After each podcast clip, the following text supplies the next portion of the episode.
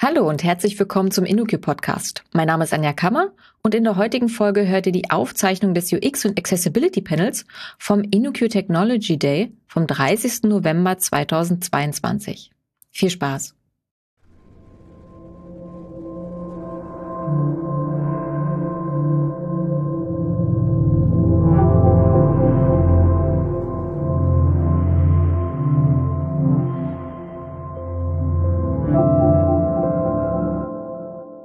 Hallo und herzlich willkommen zum UX und Accessibility Panel. Das hier ist eine Session, in der ihr eure brennenden Fragen im Chat stellen könnt bei Vito, ja, zum Thema UX und Accessibility und vor allem äh, über deren Zusammenhänge. Ist nämlich auch sehr spannend.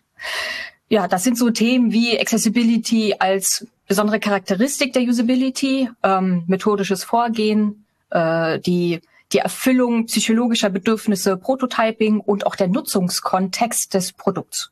Und wir haben dazu zwei Gäste eingeladen, Sven und Andreas. Ja, Andreas, stell dich doch mal vor. Ja, hi. Äh, ich bin Andreas. Ich bin seit ungefähr 14 Jahren inzwischen bei dem Thema dran, User Experience. Ähm, damals noch Usability, beziehungsweise da ging es um den ja, äh, Übergang, kann man ja gar nicht so genau sagen, aber äh, um genau die Unterschiede zwischen Usability und UX. Ähm, warum braucht man überhaupt quasi UX als, als ähm, Ergänzung der Usability? Und ähm, UX war dann auch mein Promotionsthema und mein zweites Steckenpferd quasi ist die Accessibility und dann war es einfach naheliegend, die beiden Dinge zu kombinieren, was aber auch ähm, sehr einfach ging. Wir kommen äh, darauf noch zurück. Ja. Wunderbar. Ich weiß, dass Sven in erster Linie hier ist, weil er neulich mal über UX gestolpert ist. Sven, stell du dich doch mal vor. Genau, hallo, ich bin Sven Johann, äh, Consultant bei der InnoQ. Ich bin kein äh, UX-Experte, äh, bin eher Backend-Developer, aber ich habe schon in meiner täglichen Arbeit ziemlich viel mit UX zu tun, sei es so UX im Allgemeinen, also Vorgehen, A-B-Testing, Nutzerverhalten verstehen und auswerten, aber auch manchmal so, also bei Accessibility Gesetze, ähm, ganz andere Themen sogar, Performance und, und Verfügbarkeit aus UX-Sicht, aber auch Developer Experience. Developer sind ja eigentlich auch nur äh, User. Und ja, Developer Experience, was äh, APIs und Infrastruktur äh, angeht. Und ja, ich habe meine Fragen dabei an Andreas, ähm, aber ich halte mich zurück, weil ich kann Andreas immer fragen. Ähm, daher äh, stellt ihr ruhig eure Fragen und wenn gerade nichts äh, kommt, dann, dann stelle ich meine Fragen. Gut, dann schauen wir mal. Bisher gibt's noch keine Fragen. Ich denke, Andreas, du wolltest noch mal kurz über die Grundlagen gehen, damit wir erstmal eine Basis haben. Richtig, so als kurze Einführung, gerade was auch den Zusammenhang angeht. Wir haben ähm, bei der User Experience, wie es wie Experience halt ja schon sagt, wir haben alles, was mit der Erfahrung, mit dem Erlebnis zu tun hat, das ähm, irgendeine Interaktion mit Produkten bei uns auslöst. Ähm, und in der Informatik, ähm, wir, wir reden immer über Informationen, Informationsgewinn, Informationsvermittlung. Damit wir Informationen vermitteln können, müssen die Informationen zugänglich sein, also accessible. Und das ist ganz wichtig, Accessibility hat nichts mit äh, Behinderten zu tun, auch nichts mit einer ganz kleinen Gruppe, die man vielleicht vernachlässigen kann, sondern Accessibility geht darum, Informationen wahrzunehmen. Und ähm, man kann eigentlich sagen, Accessibility zieht sich durch die komplette Customer Journey, durch die User Journey. Und ähm, wir, wir sprechen mit, mit den Informationen, die unser Produkt vermittelt, einfach ähm, die Leute ganz früh schon an. Wie wecken wir Interesse? Wie machen, wie machen wir überhaupt darauf aufmerksam, dass es das Produkt gibt? Ähm, wie erkennt ein Nutzer, was man mit dem Produkt tun kann, wie man damit äh, interagiert? Ähm, was die Änderungen äh, in der Welt quasi sind, wie ist der aktuelle Zustand und ähm, wie stark er sich auch an die Interaktion und das Produkt selbst erinnern kann. Und das ist ein ganz großes Thema auch im Bereich Usability. Also es geht am Ende darum, die Accessibility zu steigern, um auch die gesamte Gebrauchstauglichkeit zu erhöhen. Und das ist ein großer Zweig der User Experience, also dieser ganze praktische Teil. Der andere große Zweig ist äh, der emotionale Part, der psychologische Part, der, ähm, der sich um die äh, Bedürfnisbefriedigung der Nutzer kümmert. Und die haben wir tatsächlich vom ersten Moment an, wenn wir mit dem Produkt irgendwie äh, in Berührung kommen. Und wir haben ihn also diesen emotionalen Part, auch lange nachdem wir mit dem Produkt interagiert haben. Also es geht auch um die Zeit zwischendrin, um die tatsächliche Interaktion. Aber eigentlich ist das, wenn es um User Experience geht, vielleicht der am wenigsten relevante. Also es geht vor allem um die Zeit vorher und um die Zeit danach. Und die eigentliche Interaktion ist eigentlich nur das, was uns dazu bringt, darüber nachzudenken und ähm, Emotionen aufzubauen. Ich hoffe, der Zusammenhang ist in der Kürze irgendwie verständlich geworden, aber wie gesagt, stellt die Fragen dazu und ich rede gerne weiter drüber. Ja, bisher gibt es noch immer keine Fragen. Sven, du hast noch ein paar Fragen mitgebracht, oder? Genau, also vielleicht die erste Frage, die passt ganz gut ähm, äh, zu deinem Punkt äh, Customer Journey. Was kann ein Nutzer mit, mit der Software tun oder mit, mit dem Produkt tun? Da denke ich immer so automatisch an, ähm, an Requirements Engineering. Wo, wo ist eigentlich der Unterschied äh, zwischen User Experience und Requirements Engineering, also Unterschiede und Gemeinsamkeiten? Wir haben ähm, im Requirements Engineering ja ganz verschiedene Arten von Anforderungen. Ähm, Anforderungen an das System, Anforderungen auf, auf rechtlicher Seite, ähm, Marktanforderungen. Was bei User Experience am wichtigsten ist, sind die Nutzungserfahrungen oder Nutzungsanforderungen. Und auch hier haben wir halt immer noch eine breite ähm, Masse, eine, einen breiten Bereich an Nutzungsanforderungen, die ähm, bedacht und erfüllt werden müssen. Und ähm, daraus ergeben sich dann wieder neue Systemanforderungen. Also da spielt wieder alles zusammen. Aber wir konzentrieren uns bei der UX auf den Nutzer. Und ähm, ja, das sind Anforderungen. Ja. Wo ist dann der Unterschied zu Usability? Also mal wieder Unterschied und Gemeinsamkeiten. Ich habe ja schon ähm, versucht zu erklären, dass die Usability ein ganz großer Bestandteil der UX ist. Also wenn ich, wenn ich ein ähm, System nicht nutzen kann oder auch nicht zu den Zielen komme, für das das System eigentlich da ist, dann brauche ich über den emotionalen, psychologischen Part der UX eigentlich gar nicht sprechen, auch wenn, wenn wir es schaffen würden, eine positive UX zu erzeugen, auch wenn das Produkt schlecht ist. Aber das ist eine Ausnahme. Also die Usability ist ganz entscheidend. Ähm, Nutzer erwarten das aber mittlerweile auch einfach. Ich, ich will kein Produkt mehr nutzen, mit dem ich nicht gut arbeiten kann, also das keine hohe Ease of Use hat zum Beispiel. Ähm, deswegen ist dieser emotionale Part einfach viel entscheidender inzwischen. Ähm, die Usability sollten wir alle immer berücksichtigen. Manche schaffen es immer noch nicht, die Usability so bereitzustellen, wie sie erwartet wird. Ähm, wenn ein Produkt eben diese Usability nicht aufweist, ist es ganz schwer, positive UX zu erzeugen. Und deswegen ist ähm, da der Zusammenhang halt groß, aber bei weitem nicht das Einzige, was wichtig ist bei der UX. Ich habe da tatsächlich auch noch mal eine Frage. Ich weiß nicht, ob das dazu passt, aber mir ist gerade eingefallen, in, aus der Praxis heraus äh, sehe ich auch öfter, dass wir äh, als Entwicklungspersonen sagen, ja, wir wollen unbedingt Nutzungstests haben, äh, wir wollen äh, die spätere Nutzerin ähm, das mal vorführen und gucken, halt, halt validieren, ob das Feature, so wie es gebaut ist, überhaupt also nutzbar ist oder halt begeistert. Und es wird immer gesagt, ja, ja, das wollen wir auch machen, aber es fehlt entweder an Zeit oder Geld, aber das Wichtigste ist, es fehlt meistens an Probanden. Wie kann man dieses Problem lösen? Wir haben sogar ähm, vorab noch das starke Problem, auf das wir immer wieder stoßen, dass nämlich Auftraggeber oder eben ähm, Entwickler im Team oder Teamleiter denken, sie würden die Nutzer kennen. Das äh, stimmt in keinem Fall.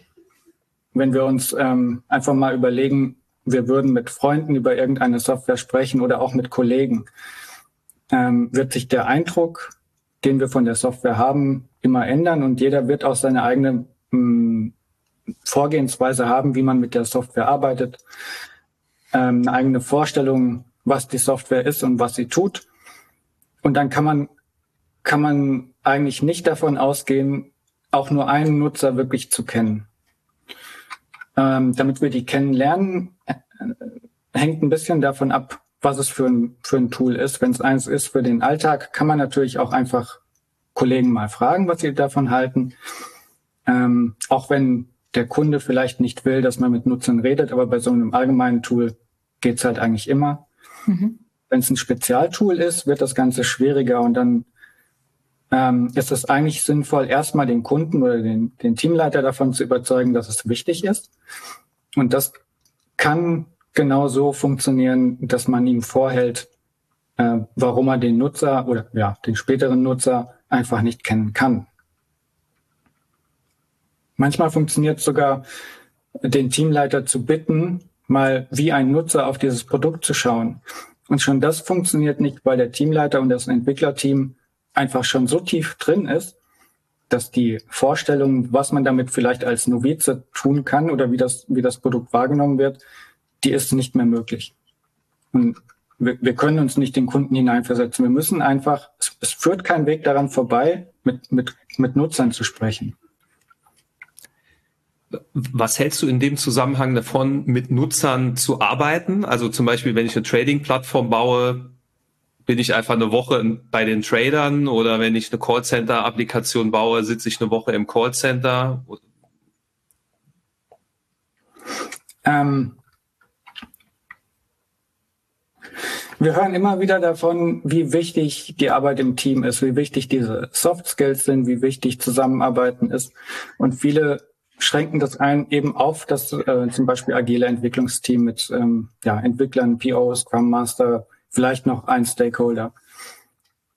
Was aber hier eigentlich gemeint ist, ist, arbeite von Anfang an mit den Nutzern zusammen. Hol dir einen Nutzer ins Team, rede äh, oder berede jeden Schritt mit diesem Nutzer und ähm, mach ganz schnell klar, ob du auf dem richtigen Weg bist oder nicht.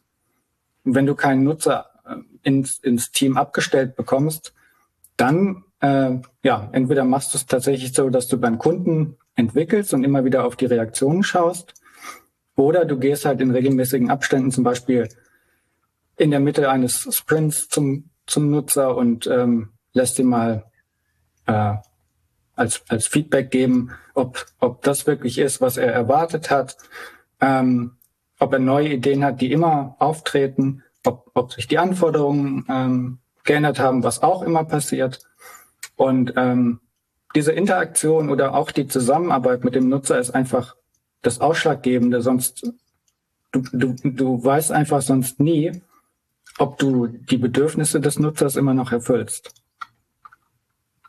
Ja, als, äh, ich muss sagen, so als äh, alter Sack äh, der noch die Anfänge von X, der noch von Anfang an bei Extreme Programming dabei war. Das äh, hört sich natürlich für mich super an, weil äh, Extreme Programming hat ja auch gesagt, wir brauchen im Team, also wir brauchen den Customer on site.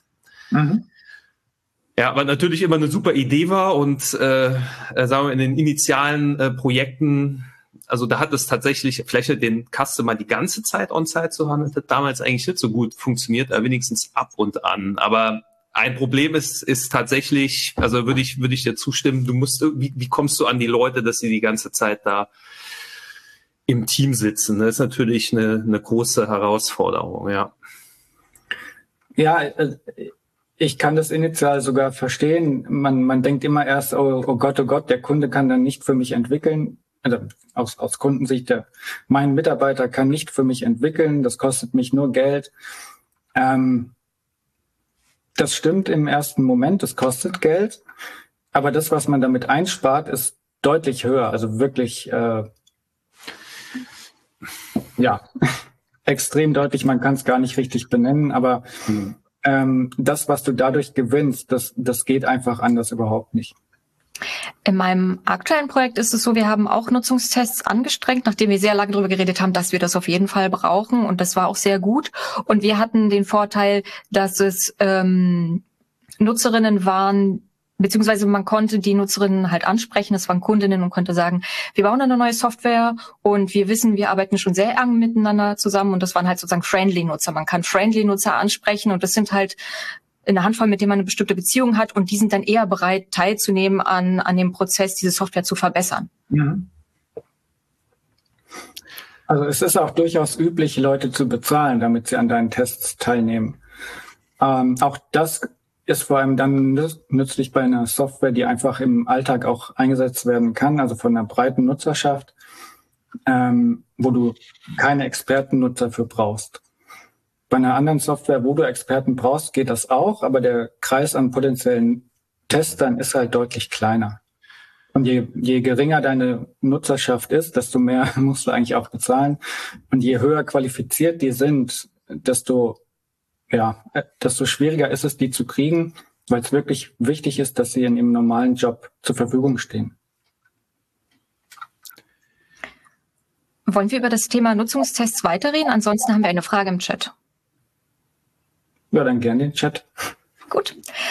Also ich lese vor, Dirk hat die Frage gestellt oder eine Anmerkung. Ein sehbehinderter Mensch hat eine andere Anforderung an eine Software als blinde Menschen. Schriftgröße, Kontrast, Screenreader. Desktop-Anwendungen erfordern andere Anpassungen als Anwendungen im Webbrowser. Gibt es ein Best Practice für Accessibility, was unterschiedlichen Entwicklungstechnologien angeht? Wir haben ähm, eigentlich grundsätzlich den, den Auftrag oder auch den äh, also aus meiner Sicht die Pflicht, von Anfang an auf die Accessibility zu schauen. Ähm, dass die Kontraste hoch sind zum Beispiel, das ist einfach etwas, das nicht nur Leuten mit Sehbeeinträchtigung hilft, sondern eben allen, die ähm, ja die, die die Software in unterschiedlichen Umgebungen zum Beispiel nutzen wollen. Äh, wir müssen auch an die alten Leute denken und an uns selbst, die wir ja auch irgendwann alt werden. Ähm, und wir müssen einfach gucken, äh, oder sehen, dass es ganz wichtig ist, über Kontraste klar zu machen, wo ist auf meiner Anwendung Text, welche UI-Elemente gibt es.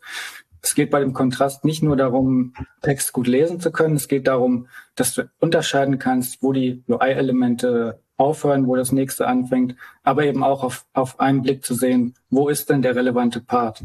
Und hier ist es egal, ähm, auf welchem, auf welchem System du die Anwendung laufen lässt. Und es ist eigentlich egal, für wen du das baust.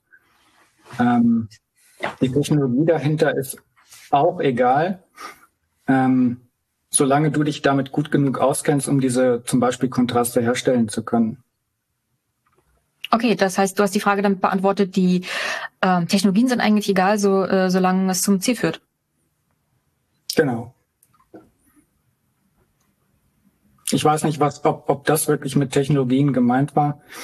Mhm. Aber also welche Programmiersprache ich verwende, ist egal. Welche IDE ich verwende, ist egal. Und ob ich äh, eine native App verwende oder eine webbasierte App, ist auch egal. Es, es kommt ja auf die UI an. Ähm, man sagt so gern, dass das UI ist für den Nutzer das Produkt, alles andere ist egal. Hm. Ja, okay, das User Interface, ne? Also es muss ja nicht genau. unbedingt eine grafische Oberfläche sein, aber das User Interface, ne? Ja. Ähm, ich habe neulich in einem Online-Shop einen Button gesehen, da stand drauf äh, äh, Enable Accessibility. Ich habe mich gewundert, was was da passieren würde. Ich habe da drauf gedrückt und das also ja, und augenscheinlich in dem grafischen Benutzungsinterface ist da irgendwie nichts passiert. Und ich habe dann äh, auch mal die Kolleginnen gefragt und die meinen, ja, das ist so ein besonderes Tool, das macht irgendwie automatisch, äh, verbessert das irgendwie oder soll das Accessibility verbessern. Äh, was ist denn deine Meinung zu solchen Tools? Das hängt tatsächlich davon ab, ähm, was diese Buttons tun. Also wenn du äh, als nicht beeinträchtigter Mensch nichts erkennst, was, was sich ändert durch, dadurch, dass du den Button drückst, dann ist es vielleicht auch die Frage, warum dieser, dieser Modus nicht einfach standardmäßig aktiv ist. Viele haben Angst, wenn man sich um Accessibility kümmert, dass man weniger kreativ sein kann, dass man nicht mehr schicke Designs äh, umsetzen kann. Aber wenn man durch die Aktivierung eines Accessibility-Modus einfach keinen Unterschied erkennt, ähm, was ganz oft so ist, ja. Also Accessibility beeinträchtigt nur in ganz wenigen Fällen das Aussehen. Ähm, dann kann man doch auch einfach sagen, ich habe, habe standardmäßig diesen Modus aktiviert und dann äh, decke ich die Anforderungen ab von allen möglichen Nutzern, die mit meiner Software arbeiten wollen. Also ich verstehe diese Unterscheidung eigentlich nicht äh, oder den Grund nicht, warum man solche unterschiedlichen Modi anbieten woll, äh, wollen würde, ja. Ja, genau, das habe ich auch nicht verstanden. Äh, wenn wir bei den Tools bleiben, es gibt ja auch noch andere Tools, die meine, meine Software oder meine Website analysieren und mir von einer Skala von, keine Ahnung, 0 bis 100 zeigen, äh, wie gut äh, die Website ähm, ja, angepasst ist oder ähm, auf, auf Accessibility ähm, hin programmiert wurde. Äh, hast du da ein paar Empfehlungen oder ähm, Erfahrungen, die du teilen kannst? Äh, Nochmal kurz zurückzukommen, fällt mir gerade ein, wenn ich, wenn ich diese Erfahrung mache, also diese UX erhalte, dass ich erst auf den Button drücken muss, um mit der Seite eigentlich interagieren zu können, dann ist die UX schlecht und eine schlechte UX ist viel schlimmer als eine, die nur ein bisschen positiv ist.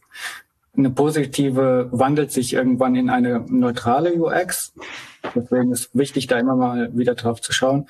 Eine negative UX bleibt negativ und sorgt vielleicht dafür, dass du Nutzer tatsächlich verlierst oder eben auch keine dazu gewinnst. Ähm, Entschuldigung, jetzt habe ich deine Frage vergessen. Kein Problem. Ähm, meine Frage war, es gibt ja Analyse-Tools, die mir zeigen, wie gut äh, meine Webseite ähm, äh, optimiert ist auf Accessibility. Was hältst du von diesen Tools oder kennst du da Tools? Kannst du was empfehlen? Ähm, oft geschaut wird es ja bei oder mit äh, Google Lighthouse. Auch verschiedene Browser haben diese ähm, ja, Funktionen, um, um prüfen zu lassen, wie accessible meine, meine Website gerade ist zum Beispiel.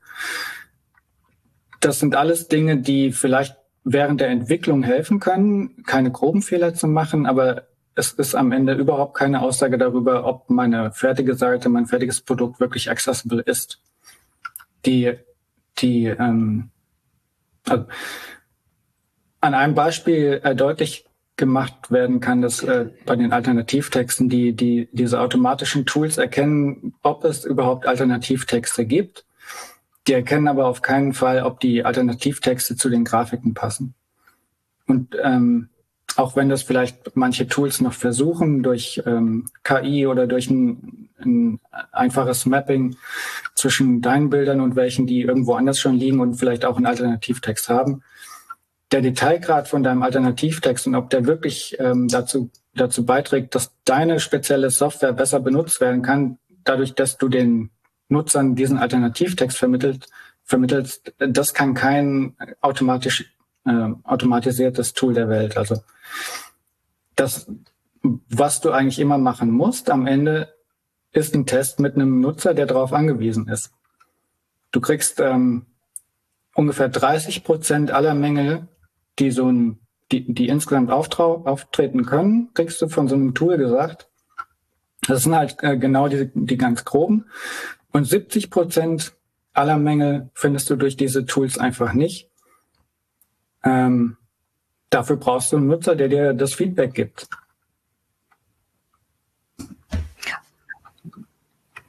Wann ist die Zeit für sowas. Also ich denke halt, in so einem Projekt haben wir natürlich immer ähm, einen Haufen. Also Priorisierung ist natürlich immer ein Problem. Wenn ich, wenn ich mich um UX kümmere, da ist irgendwie klar, so ein PO gibt UX immer sehr viel.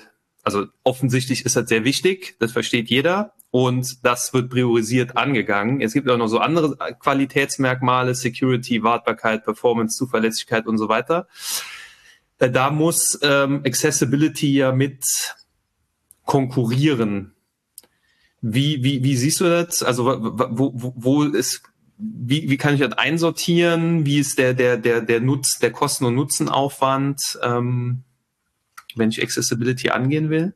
Das will ich eigentlich nicht beziffern. Also wir haben inzwischen auch ähm, immer mehr ähm, Kunden, die Software genau deswegen kaufen, weil man sich um Accessibility bemüht hat, weil, weil eine Firma auftritt und, und ehrlich auftritt als jemand, dem, dem Accessibility wichtig ist.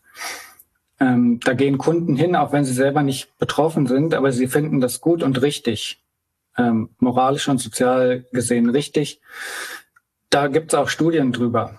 Und allein der Aspekt sagt schon, ähm, dass man es eigentlich nicht vernachlässigen darf, sich um Accessibility auch möglichst früh zu kümmern. Also während der Entwicklung schon immer mal wieder von mir aus diese, äh, diese automatisierten Tools einsetzen, um zu gucken, ob man grobe Fehler gemacht hat. Hinterher eben ähm, tatsächlich mit Nutzertests zu arbeiten, Leute dran setzen, die es brauchen Und das ähm, kannst du dann machen, wenn du zum Beispiel ein MVP hergestellt hast. Geht sogar mit einem ähm, mit einem POC, also Proof of Concept. Da musst du dich allerdings dran halten, dass du die Konzepte, die dort ähm, vorgestellt werden, auch hinterher in die Produktivversion bringst. Weil es bringt ja nichts, damit zu testen und ein gutes Feedback einzuholen, wenn du hinterher die Hälfte wieder wegwirfst. Es sammeln sich tatsächlich einige Fragen im Chat. Ähm, ich versuche sie einmal ein wenig zu sortieren, äh, damit wir eine gute Reihenfolge hinbekommen. Also ich werde sie jetzt nicht chronologisch vorlesen. Die erste Frage, die ich rausgesucht habe, ist folgende. Ähm, möglicherweise ging es beim genannten Button im Shop, der sogenannte Accessibility Overlays und KI, also diese kleinen JavaScripts als große Wunder, dass diese halt große Wunder verbringen. Davon wäre meiner Meinung nach abzuraten, sagt diese Person. Äh, Dann diese Buttons kenne ich auch nicht, aber ja, Wunder, also man sollte bitte vermeiden, Leute zu überraschen. Überraschung ist schön und gut, aber äh, eher im, im Gaming-Bereich als jetzt hier, wenn es um Usability geht. Also Überraschung funktioniert auch nur genau einmal. Wenn man weiß, äh, dass irgendwas passiert, wenn ich einen Button drücke, dann ja, entweder erwarte ich das und, und mag das, was da passiert, oder ich mag es eben nicht und das ähm, zieht sich dann durch durch die ganze Software. Also ich mache einen Fehler vielleicht als Entwickler mit einem einzigen Button und ein Nutzer findet die ganze Anwendung schlecht. Mhm. Dann gibt es hier noch zwei Anmerkungen, die ziemlich ähnlich sind. Ich werde sie nacheinander vorlesen. Ähm, Tim sagt zum Beispiel, an der Uni wurde mir damals noch die DIN N ISO und dann kommt ein ISO äh, mhm. 9241 210 eingebläut. Grundsätze der Menschen, der menschzentrierten Gestaltung. Finden die Ansätze bei euch im Alltag Einzug in die aktive Entwicklung? Und eine andere Frage, die ziemlich ähnlich ist, ist, ähm, wie ist eure Erfahrung im Consulting-Alltag? Muss man für Usability, Accessibility stark kämpfen oder geht der Trend eher in Richtung, dies vermehrt mitzudenken? Ähm, mal zu der ersten Frage, äh, wenden wir eigentlich diese DIN-ISO-Norm an, die wir damals die, in der äh, Universität gelernt haben? Für mich ist es, sind diese ISO-Normen wichtig, ja, weil sie einfach den Standard für das geben, was wir ähm, ja einfach standardmäßig tun wollen und womit wir auch Kunden zeigen könnten, warum das wichtig ist, weil sich da viele Leute schon viele Jahre lang Gedanken drüber gemacht haben und das eben aufgeschrieben haben als Nonplusultra für die Basisversion. Ähm, die 9241 ist die, in der User Experience definiert wird und ähm, auch der Designprozess quasi erläutert wird. Der besteht aus vier Schritten, die kann ich gerne noch erläutern, wenn die Fragen kommt, äh, Fragen kommen dazu. Ähm, für die Accessibility gibt es übrigens auch, das ist dann nicht die 210, sondern die 171.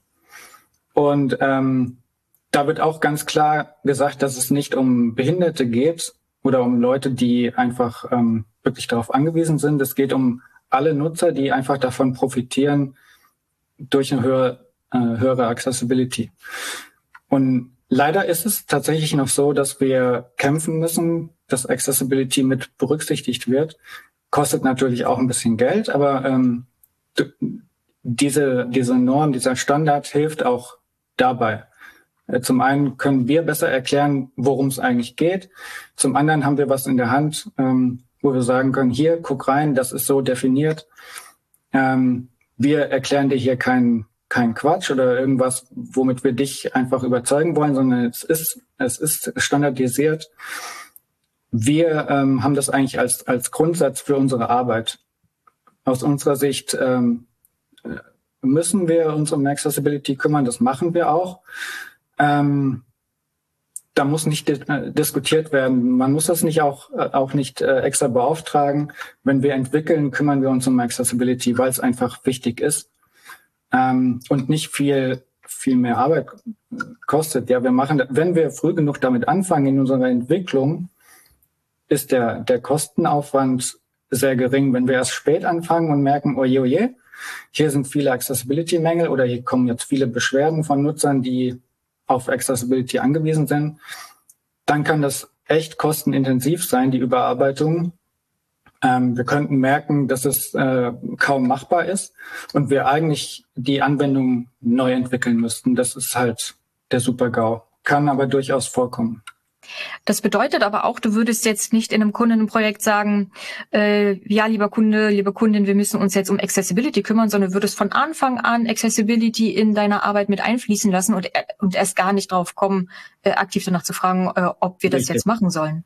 Ja. Ja. Es ist so ein ähm, großer Bestandteil der Usability. Usability will jeder. Das verstehen auch Kunden, das äh, ähm, fordern Kunden auch ein.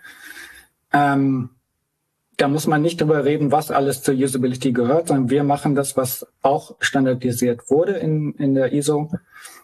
Ähm, dazu gehört eben auch Accessibility, genauso wie zum Beispiel ähm, die leichte Erlernbarkeit oder die Vermeidung von Fehlern. Das sind Dinge, da würde jeder zustimmen. Ja, wir wollen das haben. Bei Accessibility sind wir da leider noch nicht so weit auf Kundenseite, aber es wird, wird besser. Ja, ich erinnere mich in dem Zusammenhang noch an, das priorisieren wir runter, ähm, auch wenn wir Strafe zahlen müssen, weil in manchen Ländern wie Kanada, ähm, wenn du nicht accessible bist, dann kostet es Geld. Aber da haben die trotzdem gesagt, machen wir nicht. Ja. Also das kostet echt viel Geld in den USA auch. Ja, da kannst du dich beschweren, auch ähm, vor Gericht gehen und das einklagen als Betroffener und du bekommst Recht. Und ähm, wie man das so kennt aus den USA, sind die Strafen echt hoch. Ähm, Domino's Pizza ist da ein gutes Beispiel. Die haben echt Millionen Dollar bezahlt als Bußgeld, weil ihnen das lieber war, als die, die Anwendung zu überarbeiten. Also die sagen nach wie vor, wir kümmern uns nicht um Accessibility, wir zahlen halt lieber die Strafen. Das verstehe ich nicht, aber es gibt Firmen, die so vorgehen. Ja, also ich würde es tatsächlich verstehen, wenn man sagt, äh, unsere Opportunitätskosten sind größer, weil das Geld, was wir investieren, das investieren wir in, in andere Dinge. Ähm, oder die Kosten sind einfach zu hoch und die, die Strafen sind niedriger. Also das, das wären so die einzigen Motivationen, die ich gut nachvollziehen kann, ja. Ja gut, wie gesagt, die Kosten sind nicht hoch, wenn du früh ähm, Accessibility berücksichtigst in deiner Entwicklung. Die steigen, je später du damit anfängst. Ähm, die Kosten sind aber dann auch hoch, wenn du später merkst, dass du Nutzer verlierst.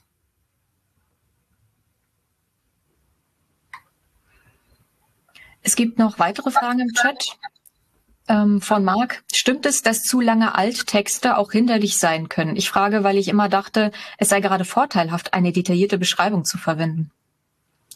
Die sind nachteilig, genau. Bei den Alternativtexten geht es überhaupt nicht darum, alle Details von Grafiken zu beschreiben. Noch nicht mal bei Diagrammen, ja. Also da denkt man vielleicht, Diagramme, Statistiken sind total wichtig, dass du die vollumfänglich in einem Alternativtext beschreibst. Aber ähm, wenn du einen langen Alternativtext brauchst, heißt das eigentlich, dass du ähm, diesen Text irgendwo in deinem normalen Content unterbringen solltest, weil das wahrscheinlich jedem hilft, irgendeine Grafik besser zu interpretieren. Und wenn du dir vorstellst, dass du mit einem Screenreader zum Beispiel Zeile für Zeile liest und dann kommt so ein langer Alternativtext, ähm, wirst du halt völlig rausgerissen aus dem normalen Content, Content, der dich ja eigentlich interessiert. Und dann wartest du eigentlich nur darauf, dass der Alternativtext endlich endet, weil du schnell verstanden hast, worum es geht, oder weil dich die Grafik im Moment überhaupt nicht interessiert, weil du vielleicht erstmal wissen willst, was kommt in dem Text noch? Ist der Text insgesamt für mich immer noch spannend? Ähm, wenn du wirklich Alternativtexte lang schreiben willst, gibt es diese ähm, ja, langen Beschreibungen extra als, als Feature von HTML, also Long Descriptions. Die kann man einsetzen, dann ist der Alternativtext erstmal kurz und du hast die Möglichkeit, auf einen Link zu klicken, um dir die lange Beschreibung anzeigen zu lassen. Ich persönlich mache das so gut wie nie, ähm, weil es einfach in den allermeisten Fällen überhaupt nicht nötig ist. Es ist, ähm, ist eine Art von Kunst, gute Alternativtexte zu schreiben.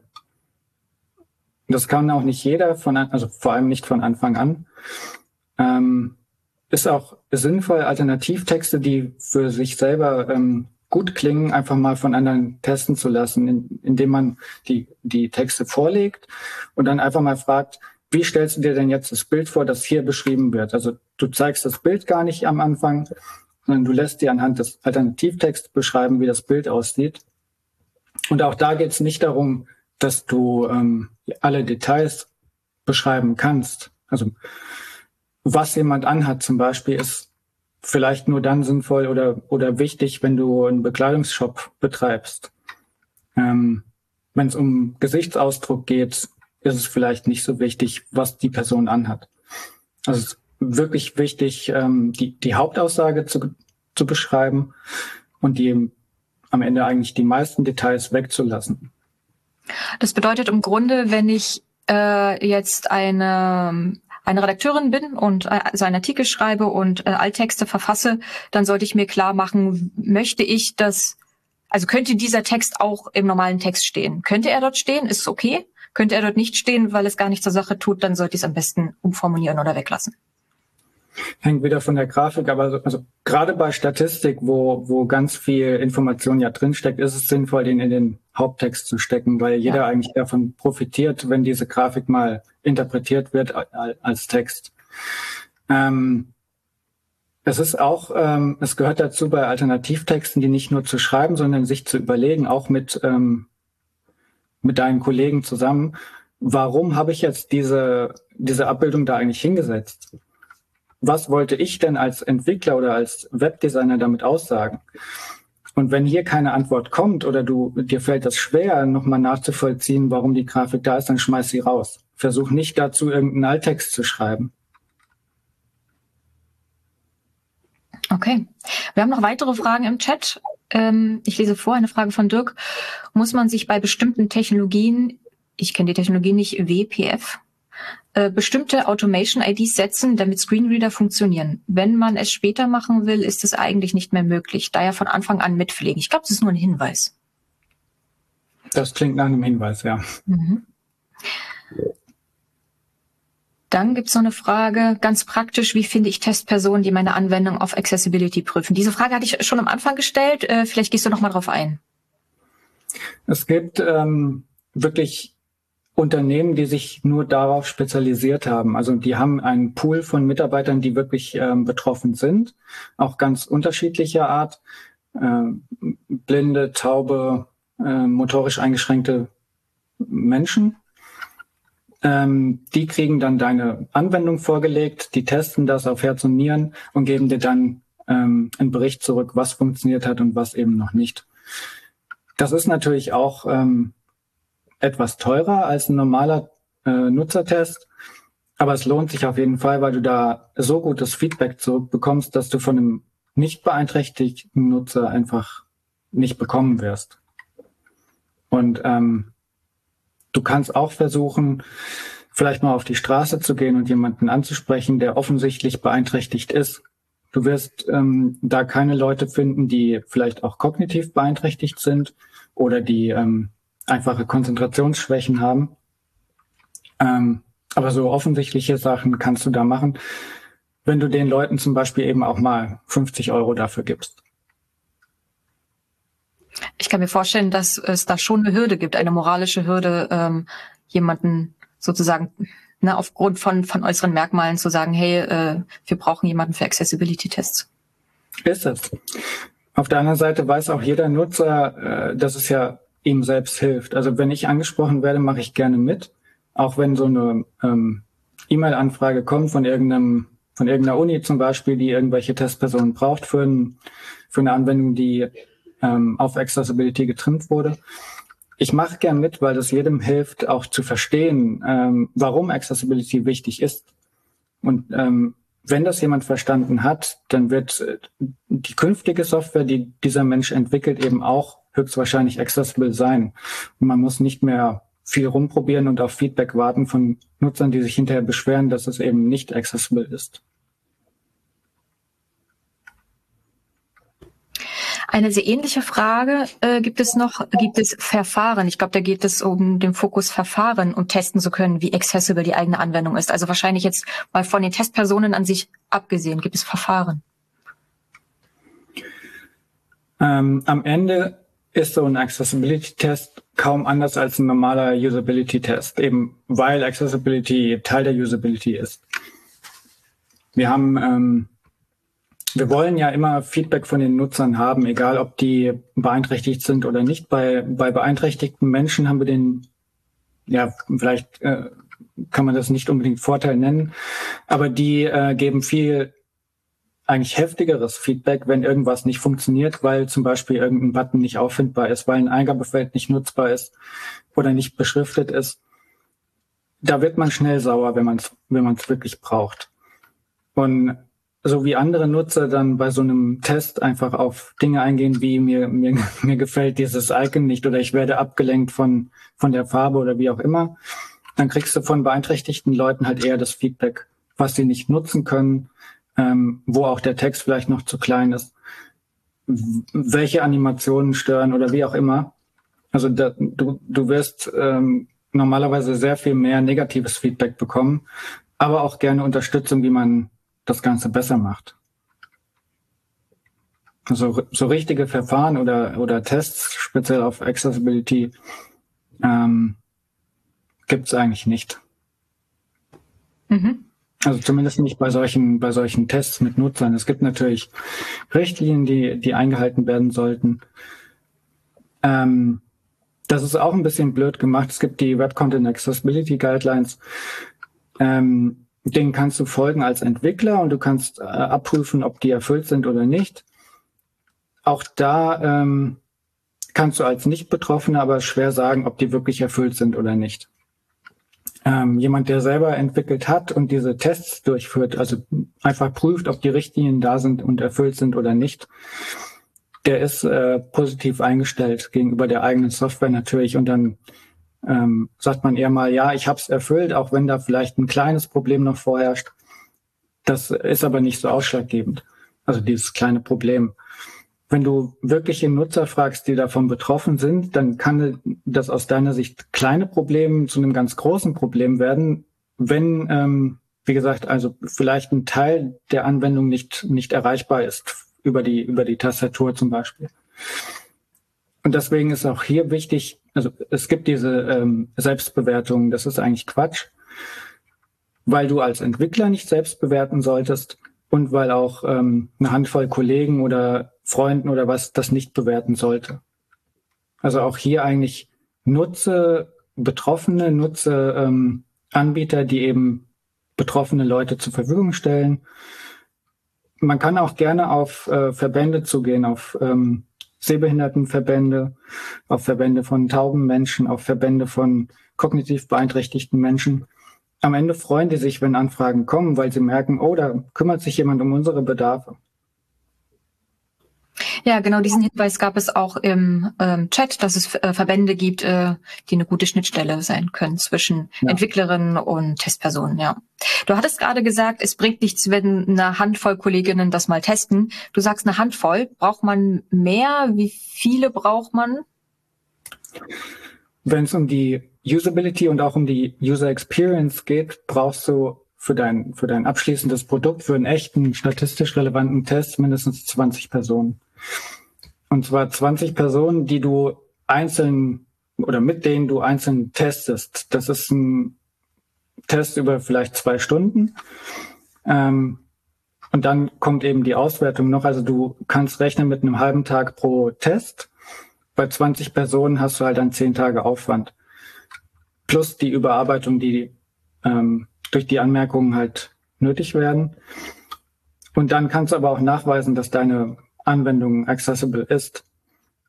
Vorher bei einem, bei einem MVP oder bei einem Prototyp oder bei einem Konzept reichen fünf Leute. Da brauchst du auch äh, nicht unbedingt einen echten ähm, aufwendigen Test, für, das, für den du auch ein Labor brauchst. Da reichen vielleicht äh, einfache Umfragen, ähm, das Ausfüllen von Fragebögen. Und dann ähm, hast du mal einen Anhaltspunkt, wo höchstwahrscheinlich noch Mängel auf, ähm, auftreten. Aber du kannst halt nicht sagen, hier äh, habe ich auf, auf Basis von fünf äh, Evaluationspersonen einfach nachweisen können, dass hier keine Mängel mehr bestehen oder dass die Mängel äh, nicht ganz so relevant sind. Du hast gerade Fragebögen erwähnt. Ähm, Ich habe schon mal Usability-Tests durchgeführt. Ich habe mich damit beschäftigt und ich habe auch Fragebögen verwendet. Mhm. Ich habe aber so eine Mischung benutzt zwischen äh, qualitativen und quantitativen Fragen. Also quantitative Fragen, korrigiere mich, wenn ich falsch liege, äh, mhm. sind Fragen, äh, die man auf einer Skala zum Beispiel beantworten kann. Wie, äh, wie findest du folgende Buttonfarbe gut, schlecht? Und eine qualitative Frage wäre, äh, welche Buttonfarbe fändest du denn äh, für diesen Button gut? Dann könnte man sagen, ja, die und die Farbe beispielsweise. Ja. Ähm, wann wann lohnen, also wann lohnen sich qualitative Umfragen, wann lohnen sich quantitative Umfragen? Es lohnt sich äh, immer beides. Also ich finde es wichtig, beides zu mischen, ähm, weil du bei quantitativen eben wieder die Möglichkeit hast, wirklich ähm, ja quasi berechnet hinterher ein Urteil zu fällen und auch anderen zu zeigen, dass das wirklich ähm, das Ergebnis ist, ohne Interpretationsspielraum bei qualitativen Fragen und den entsprechenden Antworten hast du immer das Problem, dass du nochmal rückfragen müsstest, ob, ob du das wirklich richtig verstanden hast, nochmal rückfragen müsstest, ob ähm, oder welches Wort bei der Person, die geantwortet hat, wirklich was bedeutet. Ähm, auch nochmal neue Gruppen wahrscheinlich bilden müsstest von Leuten, die was Ähnliches gesagt haben und vielleicht ähm, aber nicht genauso gemeint haben. Also es ist bei qualitativen Fragen diese Diskussion und die, ähm, ja, der Austausch untereinander und der Austausch mit dir einfach so wichtig, dass du da, darüber viel mehr erfährst. Aber wenn es dir um eine, äh, eine Gesamteinschätzung geht, sind die quantitativen Fragen einfach ähm, die, mit denen du mehr äh, ja, Überblick bekommst, wie gut es wirklich im Moment ist. Du hast gesagt Diskussion. Das heißt, ich könnte auch einfach Diskussionsrunden mit Probandinnen einberufen, aber kann es nicht sein, dass sie sich dann beeinflussen und sich gegenseitig hochschaukeln und dann vielleicht Probleme sehen, wo es gar keine gibt? Doch. Ähm, gern werden ja halt Workshops durchgeführt.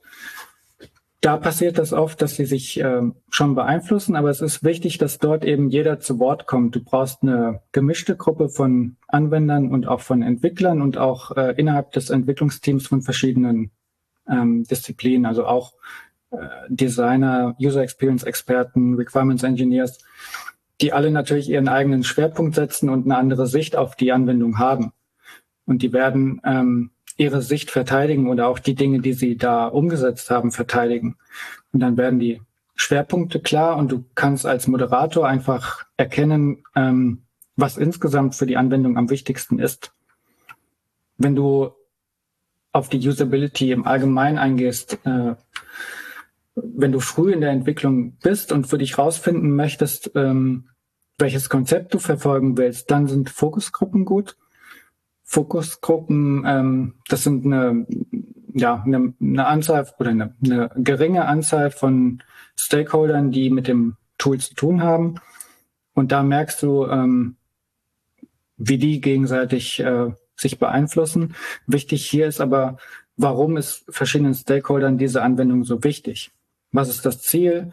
Ähm, hier ist auch ganz wichtig, dass die untereinander verstehen, warum es für andere wichtig ist. Damit man nicht denkt, okay, diese Anwendung ist für mich gedacht, dann ist auch scheißegal, ähm, was andere davon denken oder wie die damit umgehen können. Ähm, das kannst du in Fokusgruppen sehr leicht rausfinden und die sind natürlich auch ähm, billiger als, als Workshops. Du musst die Workshops viel mehr vorbereiten, nachbereiten. Es ist anstrengender, die zu moderieren.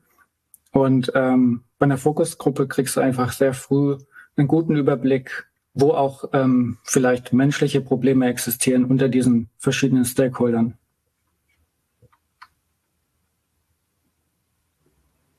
Sven, was sind deine Gedanken dazu? Ja, ich überlege gerade, also ich gucke gerade auf meine Performance und Verfügbarkeit und überlege, also ich versuche herauszukriegen, was ist eigentlich eine angemessene Performance und Verfügbarkeit. Ja, also ich würde auch aus UX-Sicht sehen, weil wenn eine Anwendung sehr langsam ist, dann macht es einfach keinen Spaß. Wenn die Anwendung lange down ist oder zu oft Fehler wirft, macht es auch keinen Spaß. Wir versuchen ja herauszufinden, was ist sozusagen Performance und Verfügbarkeit noch äh, gut genug. Ja, Kunden sind noch äh, happy damit. Und das könnte, also ist natürlich extrem schwer, aber ich überlege gerade, ich würde auch jetzt einfach äh, Fragebögen rumschicken an 20 Leute und würde mir erhoffen, dass ich eine gute Antwort auf meine Frage bekomme, ob, ob die Leute mit der Performance zufrieden sind oder mit der Verfügbarkeit. Also, also erstmal Fragebögen an 20 Leute reicht nicht, reicht bei weitem nicht. Da, da kannst du nichts ähm, am Ende nachweisen. Das ergibt keine statistisch relevante Zahl. Du kannst bei Fragebögen froh sein, wenn 10 Prozent zurückkommen äh, und die voll ausgefüllt sind. Mhm. Und eine Schwierigkeit ist, wenn du Leute darauf aufmerksam machst, dass es Performance-Probleme geben könnte, dann finden die auch welche. Ähm, UX ist so subjektiv und jeder hat ein anderes, eine, eine andere Einschätzung von Zeit, dass du hier auch nichts ähm, abschließend äh, rausinterpretieren kannst. Also für den einen ist, äh, sind zwei Sekunden vielleicht ultra lang, für den anderen ist alles gut, ähm, gewöhnt sich dran oder der macht sich einfach keine Gedanken drüber. Ja, ähm, es ist ganz schwer, über Performance irgendwelche Aussagen zu treffen. Hängt auch wieder von der, von der Art der Anwendung ab. Also bei einem, bei einem Browser ist es wichtig, dass die Seite sehr schnell geladen ist. Das ist klar. Sonst gehen die Leute weg. Aber wenn es um eine, ähm, eine, eine Anwendung geht, die große Mengen von Daten verarbeiten muss, dann ist auch den Nutzern klar, dass es halt vielleicht mal einen Moment länger dauert. Deswegen gibt es ja auch überhaupt diese Spinner oder, oder Fortschrittsbalken. Es ist hier einfach äh, ganz wichtig, dem Nutzer auch Rückmeldung zu geben, was hier gerade passiert und wie lange es ungefähr noch dauert. Dann ist alles okay, dann kann der Nutzer für sich entscheiden, ob er so lange warten will oder sich vielleicht noch einen Kaffee holt. Ähm, oder vielleicht auch äh, eine andere App mal ausprobiert, ob die, ob die schneller damit arbeiten kann. Ja, also das sozusagen die, die vergangene Erfahrung, so eine Art Anker für die Erwartungshaltung ist, dann würde ich, also das erzähle ich auch immer, ja. Also wenn mhm. ich eine Suche habe oder eine Produktdetailseite, das muss halt schnell sein, aber so ein Checkout, Bezahlvorgang, da ist man halt gewohnt, das macht man nur einmal, das kann ruhig ein bisschen langsamer sein. Aber das sind natürlich jetzt keine konkreten messbaren Zahlen wie das 75. Perzentil Largest Contentful Paint oder so. Ich hätte mir jetzt doch schon erhofft, ähm, wenn ich Nutzer frage, also nehmen wir mal an, ich krieg 20 Antworten. Ich habe 200 Leute gefragt und mhm ich würde ja doch Tendenzen feststellen oder also das, ich meine klar, wenn ich die Leute explizit darauf anspreche, sind sie zufrieden mit der Performance, mit der Ladegeschwindigkeit oder wie auch immer. Ja, ich natürlich gibt's gibt's Leute, die sagen, alles ist Mist, ist schneller, aber ich muss ja nicht auf alle gucken. Ich muss ja größere Tendenzen feststellen. Wenn wenn wenn 80 Prozent nix sagen oder sagen, eigentlich ist alles gut, dann hätte ich mir jetzt erwartet, dass ähm, dass die Anwendung gut genug performt?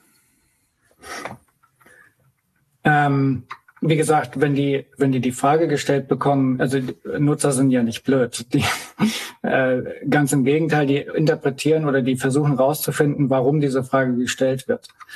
Und ähm, verhalten sich auch entsprechend. Also gerade bei richtigen Tests in, einem, in einer Laborumgebung agieren die Leute ganz anders, als wenn sie alleine vor dieser Anwendung sitzen.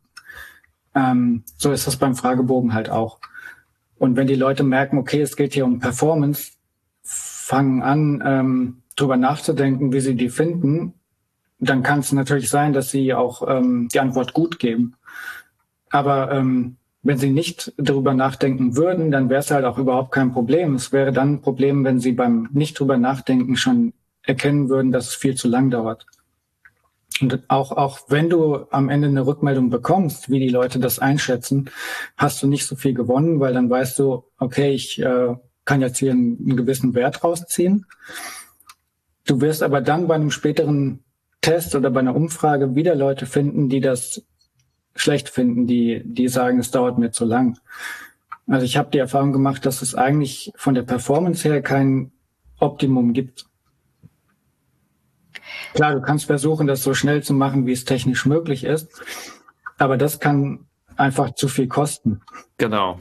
Ähm, kann es dann sein, dass es besser ist, wenn ich solche spezifischen Fragen habe, wie beispielsweise Performance, äh, dass ich einen Nutzungstest so durchführe, dass äh, die Probandin äh, durch die also sich durch die Anwendung navigiert, dort irgendwelche Aufgaben erfüllt und dann am Ende wird gefragt, ähm, Fandest du die äh, Webseite oder die Anwendung war schnell genug für die Nutzung?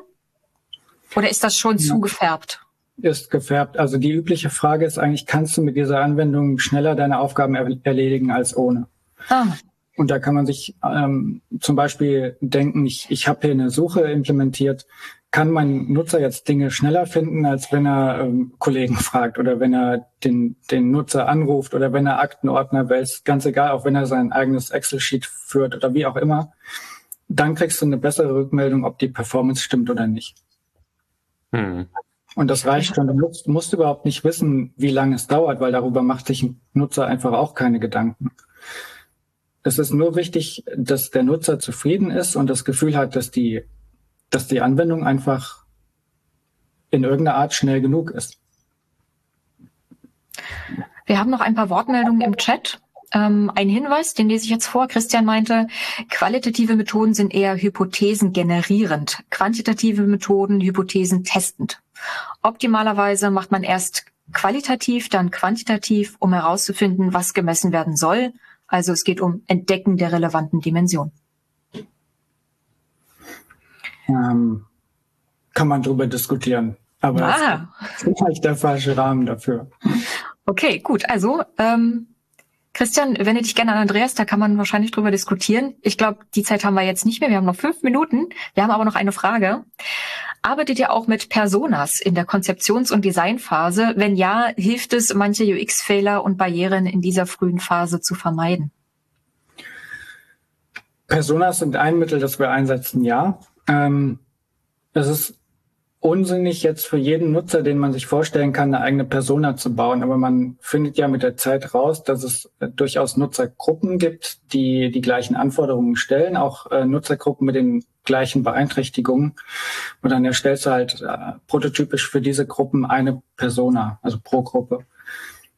Der Vorteil von Personas ist ja, dass du dir immer selber klar machen kannst, ähm, für wen du eigentlich entwickelst, wer hinterher profitiert von dem, was du tust. Ähm, ganz großes Problem war lange Zeit, dass die Entwickler für sich entwickelt haben und gedacht haben, geil, das gefällt mir jetzt. Das heißt, die ganze übrige Welt findet das auch toll. Und das stimmt ja einfach nicht. Wir haben immer Nutzer, die anders denken, die bei weitem nicht so tief in der Software drin sind wie wir, die das auch nicht wollen. Ähm, man muss damit einfach arbeiten können und warum das so ist, ist den Nutzern doch egal. Ähm, Personas helfen einfach äh, vor allem dabei, sich immer wieder ähm, daran zu erinnern, dass man nicht für sich selbst entwickelt. Eine Beschreibung von Rollen ist ähnlich gut. Ähm, du hast hier ähnlich äh, detaillierte Informationen über die verschiedenen Nutzergruppen wie bei Personas. Ähm, wir, wir benutzen beides je nach, je nach äh, Kontext, aber auch je nach Kunde, weil wir nicht immer ähm, die nötigen Informationen für Personas äh, zusammenstellen können. Es geht ja hier auch um realistische demografische Daten, um realistische, also auch, auch äh, Hobbys stehen ja da zum Beispiel drin. Wie sollen wir das rausfinden, wenn wir nicht mit ähm, Kunden reden dürfen? Also es hängt immer davon ab, ähm, ja, mit wem wir reden dürfen und welche Informationen wir kriegen, um bestimmte Artefakte erstellen zu können. Also Personas sind schön, aber eben keine komplett ausgedachten. Auch ja. ähm, Ist-Szenarien sind toll. Also du stellst dir einfach vor, wie man später mit deiner Software arbeitet. Du bettest das in einen bestimmten Kontext ein, schreibst ganz realistisch, was passiert, auch welche Ablenkungen, Ablenkungen stattfinden können zum Beispiel. Ähm, also keine Ahnung, Telefon klingelt, Kollege klopft an die Tür was mache ich denn als Nutzer dann mit meiner Anwendung? Und das macht, all, also all diese Dinge geben dir ein viel realistischeres Bild, in welchem Kontext und von welchen Leuten später deine Anwendung genutzt wird. Und du als Entwickler ähm, kannst dir viel mehr Gedanken machen, wo du vielleicht noch Dinge vergessen hast.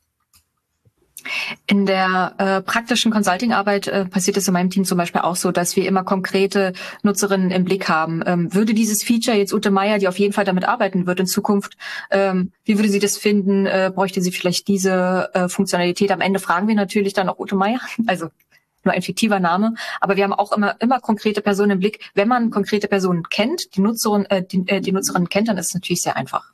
Mhm. Äh, wir sind schon am Ende unserer Session. Sven, du wolltest gerade noch was sagen. Hast du noch ein abschließendes Statement? Ähm, ja, ich wollte was sagen. Ähm, mir, ist, mir ist gestern mal wieder schmerzlich äh, bewusst geworden, ähm, was für Aufwand und Ärger es doch, äh, ähm, zu, zu wie viel Aufwand und Ärger es führt, wenn man die Benutzer nicht im Blick hat. Weil ich war ein Benutzer einer API oder ich soll der Benutzer einer API sein. Und die Provider dieser API, die interessieren sich überhaupt nicht für den User, ja, und das, die haben nie mit irgendjemandem geredet. Und ich, ich kam ja jetzt gerade, ähm, als du gesagt hast, äh, wir Entwickler denken sich etwas aus. Ja, die haben sich bestimmt nach bestem Wissen und Gewissen irgendwas ausgedacht, aber für mich und für meine Kollegen völlige Katastrophe, ja. Ähm, hätten wir mal besser sich überlegt, was wir brauchen. Ja. Also hätten uns gefragt, das ist ja natürlich immer, wir, wir können uns viel vorstellen, aber wir, ja, für, für mich wäre das Ding, man muss die Benutzer fragen, ja. Auch wenn es im ersten Moment teuer ist, man kriegt es äh, doppelt, dreifach, zehnfach zurück. Ich frage mich halt, ist es wirklich teuer? Weil ich baue doch das falsche Produkt, also ist doch Teil von meinem Requirements Engineering Prozess, ja. Naja, du baust das Produkt dann schon so, dass es dein Ziel erfüllt. Du kümmerst dich halt nicht darum, dass es wirklich ähm, gebrauchstauglich ist. Und vor allem nicht, dass es accessible ist. Ja. Es ist am Ende ja schon nutzbar, es ähm, ist halt vielleicht aufwendiger, als es sein muss. So, ich würde sagen, wir könnten jetzt noch weitere Stunden diskutieren. Ähm, fragt gerne noch Dinge im Chat. Äh, wir werden versuchen, sie zu beantworten. Und ja, vielen Dank, dass ihr da wart, Andreas Sven. Es war mir eine Freude. Ja, oder kontaktiert mich äh, direkt, also auch äh, über meine E-Mail, über äh, Telefon vielleicht nicht so, aber E-Mail-Adresse, ich bin äh, immer da, ich helfe gerne und ähm, ich bin auch froh, wenn sich Unternehmen melden, die vielleicht Interesse haben, die UX oder Accessibility zu erhöhen. Wunderbar. Ebenso danke von mir an alle. Tschüss. Ciao, ciao.